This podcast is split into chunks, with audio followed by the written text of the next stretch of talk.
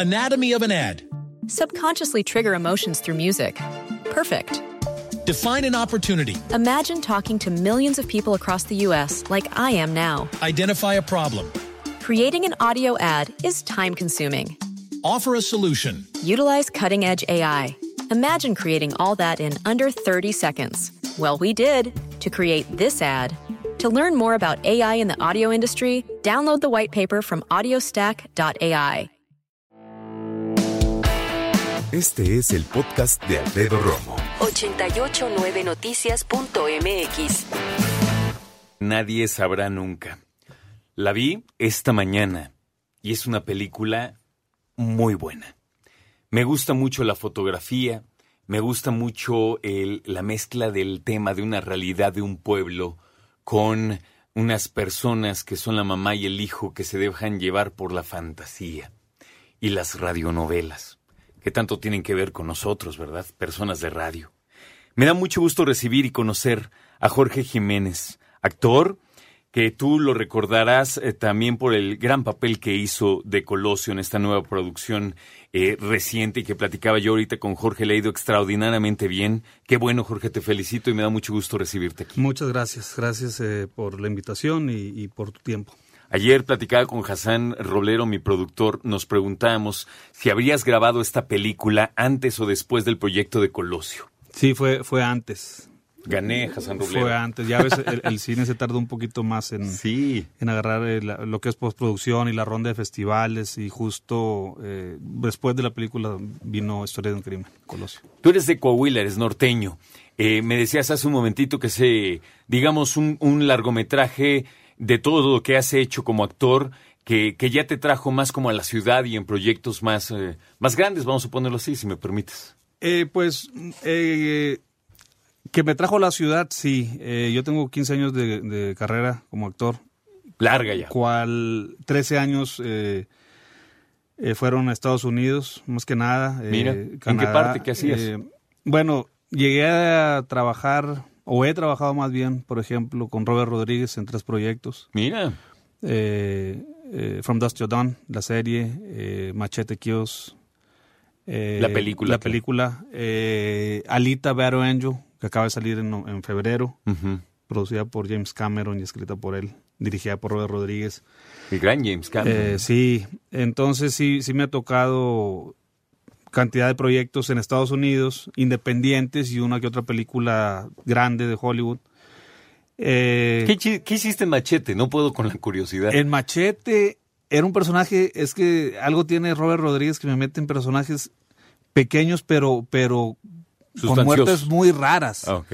En, en Machete Kills, eh, de hecho, mi escena fue con Lady Gaga, que Lady Gaga me mata y fue, fue, fue, la escena y de hecho platicaba con ella y me dice, eh, Jorge, esta es mi primera vez que hago un, un personaje de para cine, eh, eh, ayúdame, eh, estoy nerviosa y bueno, pues es una, imagínate todo lo que ha hecho, pero, pero como experiencia era su primera vez en, en cine, entonces tuve ahí la oportunidad de trabajar con ella. Mira, y ahora está multipremiada esa mujer. Sí, Qué sí, interesante. Sí, así es.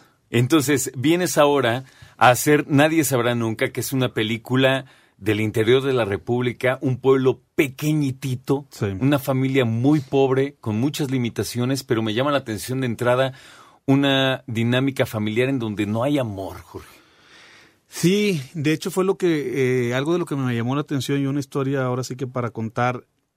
Eh, quienes han visto la película por cine festivales, que ha estado en, en, en, en Montreal, en, Toronto, eh, en Vancouver, perdón, eh, ahora mismo está en Nueva York, eh, y en Guadalajara se presentó el año pasado, hacen el comentario ese de que, de que dicen, eres el malo de la película, o eres bien malo.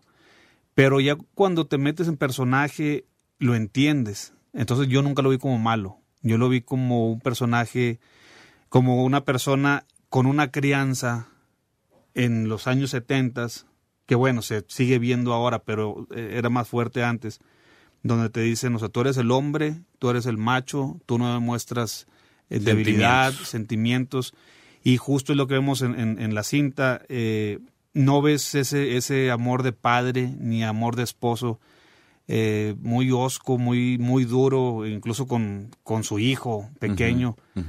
Pero era una lucha constante con él mismo, porque en el fondo sabe que algo está mal, eh, que algo no está funcionando. Y es eso de pelear con él mismo, decir, bueno, ¿qué puedo hacer? Eh, porque era muy difícil para él eh, acariciar a, su mujer, darle un beso. Y lo vemos, lo vemos ahí incluso con, con el hijo, con los hijos, muy difícil de, de, de, expresar, de mostrar amor. Entonces él lo quería hacer de una manera y, le salían malas cosas. Y ¿Qué voy a hacer? ¿Qué voy a hacer si todos los hijos me salen como tú? Le sentencia el padre. Sí. Fuerte. Sí, sí, sí, sí. Es un personaje, la verdad, muy fuerte, muy, muy fuerte. Estamos hablando de principios de los 80 y para México venía una situación dificilísima en cuestión de, de, la economía. Es cuando el presidente iba a defender el peso como, el, peso como un perro, declarar después. Pero sí, tiene contexto histórico, esto es importante y me parece relevante. Eh, dime una cosa, ¿este papel para ti fue muy diferente? ¿Habías hecho algo parecido? ¿Cómo te fue? Eh, sí, la verdad que sí fue, fue muy diferente. Eh, de entrada, ser un padre de familia, un esposo, y luego con esta forma de ser, eh, sí estaba feo. O sea, incluso en las escenas, o sea, de, de no demostrar cariño ni eh, bueno, no cuento la historia, pero, pero sí era, era fuerte, te digo, se, se vive de una manera diferente. Eh, lógicamente toma uno recuerdos, imágenes, vivencias. ¿Eres papá, Jorge? Eh, no, no, no. espero pronto serlo. Ojalá. Ojalá. pero sí, yo entendía el punto y lo defendía, te digo, porque igual, por decir, vengo de un pueblo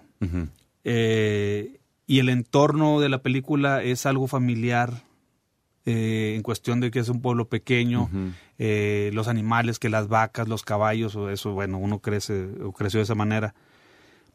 Pero por decir, eh, ese tipo de personajes se ven, o, más bien yo crecí con ellos en los pueblos, donde, donde era igual, no te demostraban un cariño, un beso, e incluso llegué a conocer familias entre hermanos que ellos no se pueden dar un beso.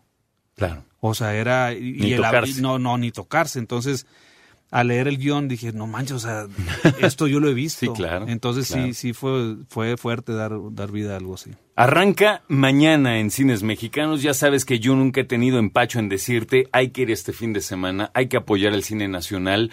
Ya sabes, cuestiones estadísticas, que la taquilla que tiene que aplicar, que no sé qué. Pero déjame decirte, nadie sabrá nunca, es una película que yo creo no has visto hace mucho tiempo y me refiero al tipo de película. Déjate llevar, abre la mente, piensa en fantasía y disfrútala. Jorge, el mejor de los éxitos y gracias por venir a platicar con nosotros. Gracias a ti. Jorge Jiménez, de verdad vale la pena, ¿eh? Lánzate. Y te acuerdas que yo te la recomendé.